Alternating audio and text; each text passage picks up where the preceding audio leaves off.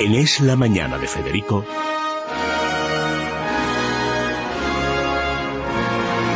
Preguntas a la historia con César Vidal y Federico Jiménez Los Santos.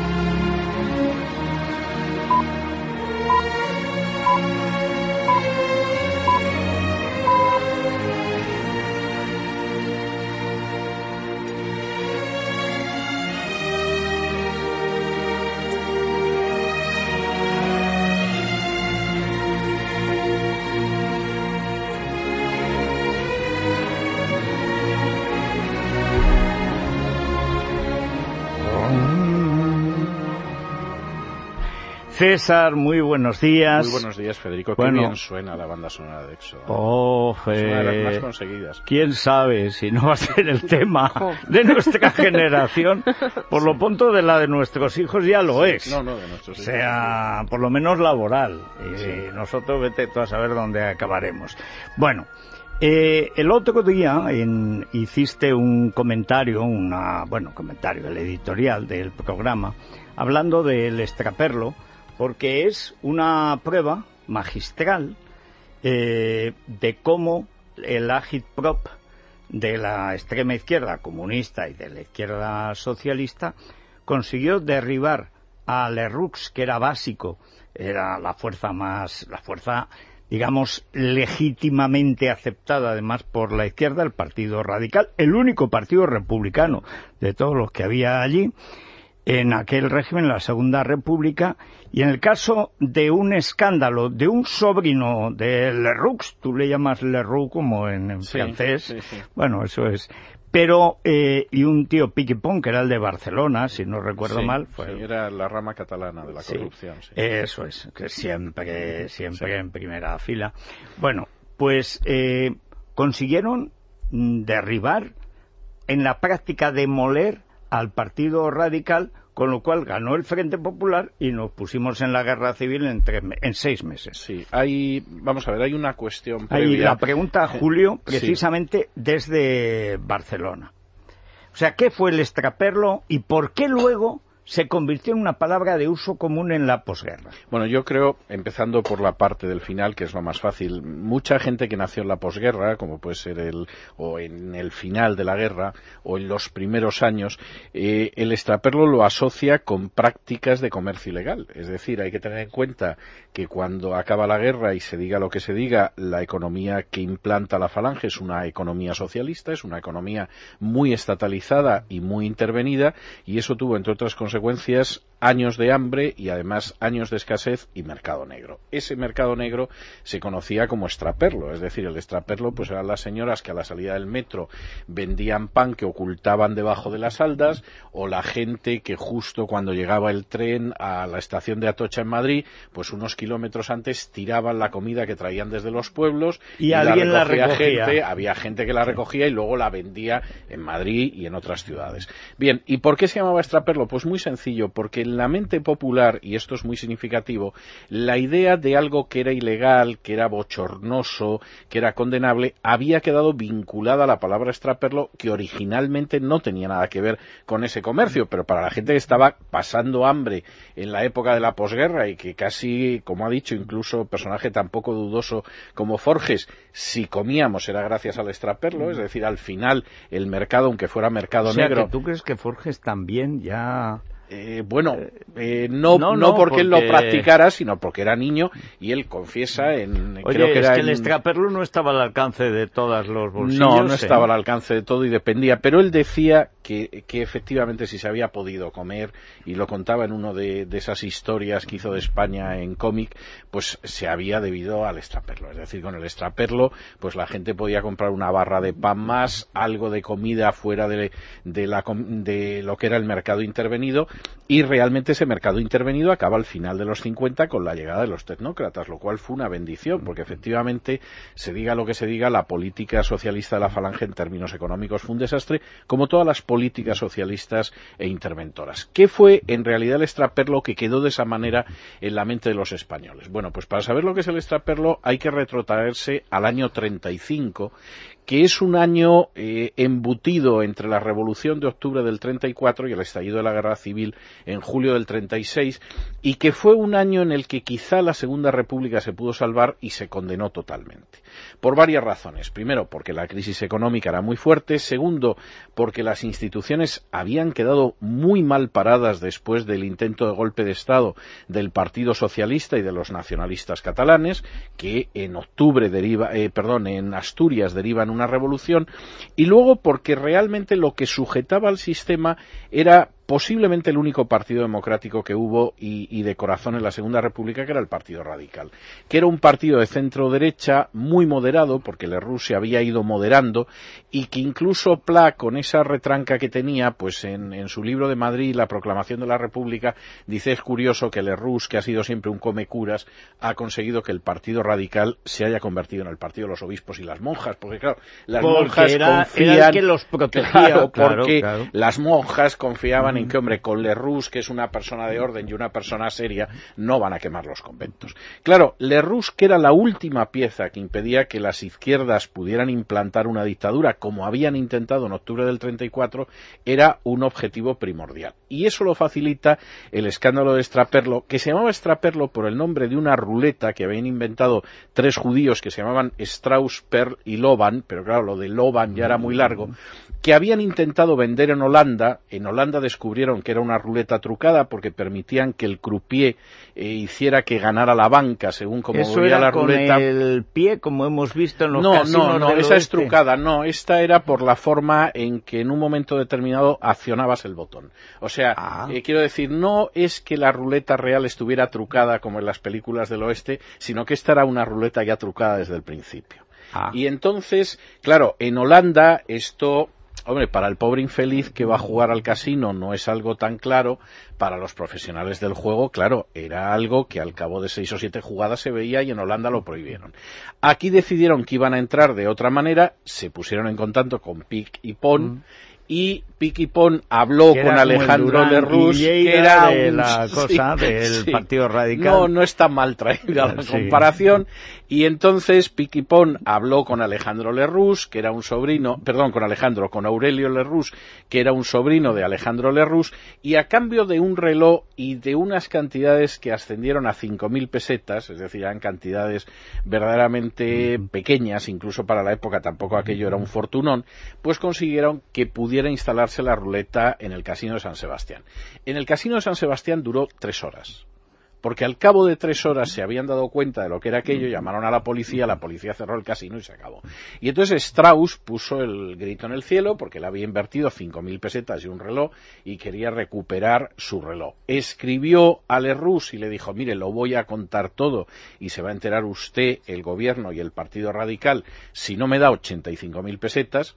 Lerroux, por supuesto, no le hizo el menor caso, pero no estaba dispuesto a ceder ante un chantajista. Y entonces Strauss, que evidentemente no llevaba mucho tiempo en España, pero ya había captado la realidad peninsular, fue a ver a Indalecio Prieto y a Zaña. y estos a su vez Alcalá Zamora, que le tenía unas ganas a Lerroux tremenda, a pesar de que él era un personaje eh, teóricamente ubicado en la derecha. El 12 de octubre del 35, Azaña lanza un discurso, porque era un gran orador impresionante en el campo de comillas, donde acusa al gobierno de corrupción y además dice que la reforma fiscal favorece a los ricos lo cual era bastante dudoso, pero, pero, evidentemente el mensaje cala. Y el 28 de octubre, es decir, eh, apenas un par de semanas después del discurso de Azaña, pues las Cortes examinan el asunto del extraperlo, el escándalo del extraperlo. Y efectivamente la conclusión a la que se llega es que ni Alejandro Lerroux tenía ninguna culpa, que aquí el único culpable era Piquipón y que, claro, no podía infamarse a todo el Partido Radical.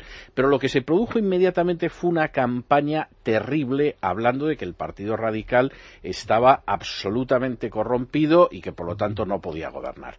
Entre el acoso en no escasa medida mediático y en la calle de las izquierdas y que por otro lado había un sector de la derecha como era la CEDA que consideraba que los radicales eran excesivamente democráticos, el Partido Radical se colapsó y eso abrió el camino a la guerra civil, porque lo cierto es que apenas unos meses después aparecía el Frente Popular y antes de medio año el Frente Popular ganaba unas elecciones y antes de un año del estallido del escándalo del extraperlo estábamos en una guerra civil.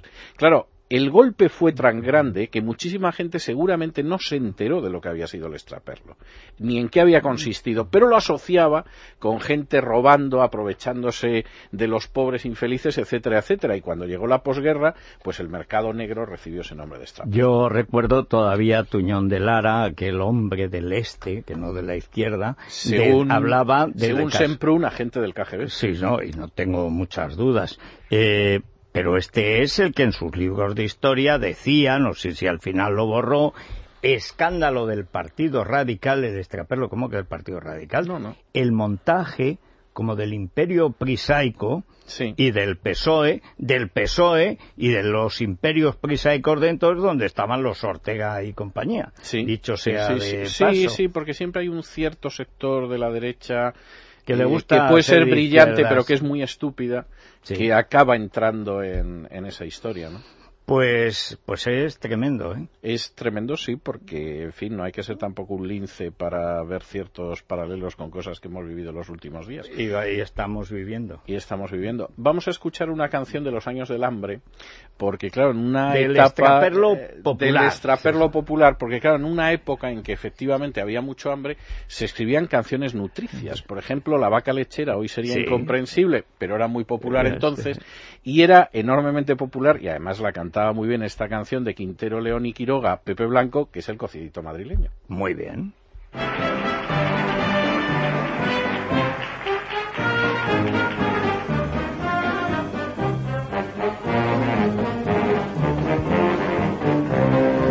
No me hable usted de los banquetes que hubo en Roma, ni del menú del Hotel Plaza en Nueva York y del paisaje y los pagrases de paloma. Y me habló usted de la langosta al servidor porque que a mí sin discusión me quita el sueño y mi alimento y mi placer. Gracia y sal que al cocidito madrileño le sale amor de una mujer.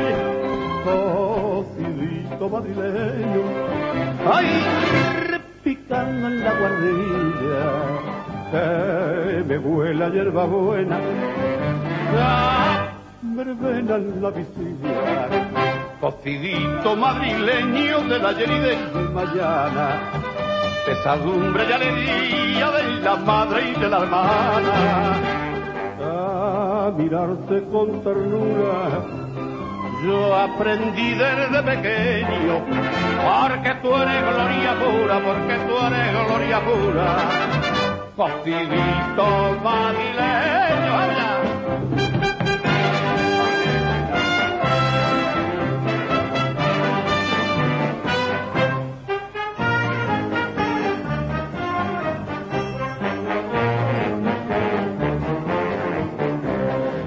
Dígame usted dónde hay un cuadro con más con el color que da la luz del mes de abril, cuando son dos ya están debajo de una casilla, y entre los dos un cotidito de albañil. Cuando el querer de una mujer le dice al dueño de su hermosura en su paseo, toma mi viento, cotidito madrileño, que dentro va mi corazón. Cotidito madrileño, ay, picando en la guardilla, eh, me huele a hierba buena, me revela la vicilla, cocidito madrileño de la y del mañana, pesadumbre y alegría de la madre y de la hermana. A mirarte con ternura, yo aprendí desde pequeño, porque tú eres gloria pura, porque tú eres gloria pura, madrileño.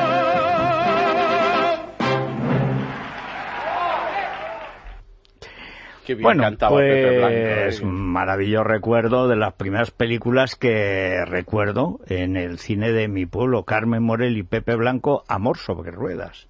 Es verdad, es verdad. Sí, sí, Sí, sí, sí, sí. sí, sí. Y a mí me parecía eso de que se pelearan y acabaran casándose, me parecía una cosa fantástica. Sí. Digo, mira, Ahora como, no como en pasa, casa, pero- o pero sea, sí, sí, ahora lo no normal, eh, claro, claro, bien. Bueno, César, pues Hasta nada, aquí la historia, ¿de qué vas a ir hoy en el editorial? Porque hay Hoy- una... Hoy en el editorial voy a hablar de la intervención de Mariano Rajoy el sábado, sí. Le Bueno, faltó pues- pedir perdón al país. Eh, bueno, de hecho se lo pidió. Casi, porque casi. dijo, no quiero entrar en suposiciones. Lo de Gila, alguien Ha matado a disparado, alguien, alguien ha disparado a alguien, tal, tal.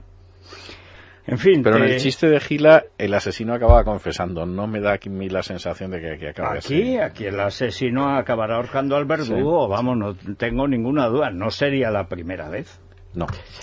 Bueno, pues una pausa y, Y nos vamos con el doctor porque la gente dice, pero entonces lo de Casillas Va para es que se ha Mm. quitado de en medio, pues se ha ido con Sara a echarse a perder del todo. No, parece que la fractura es Seria, fractura y una fractura seria. Sí. Pero tiene solución. Claro. Claro que Y sí. lo de Sara también.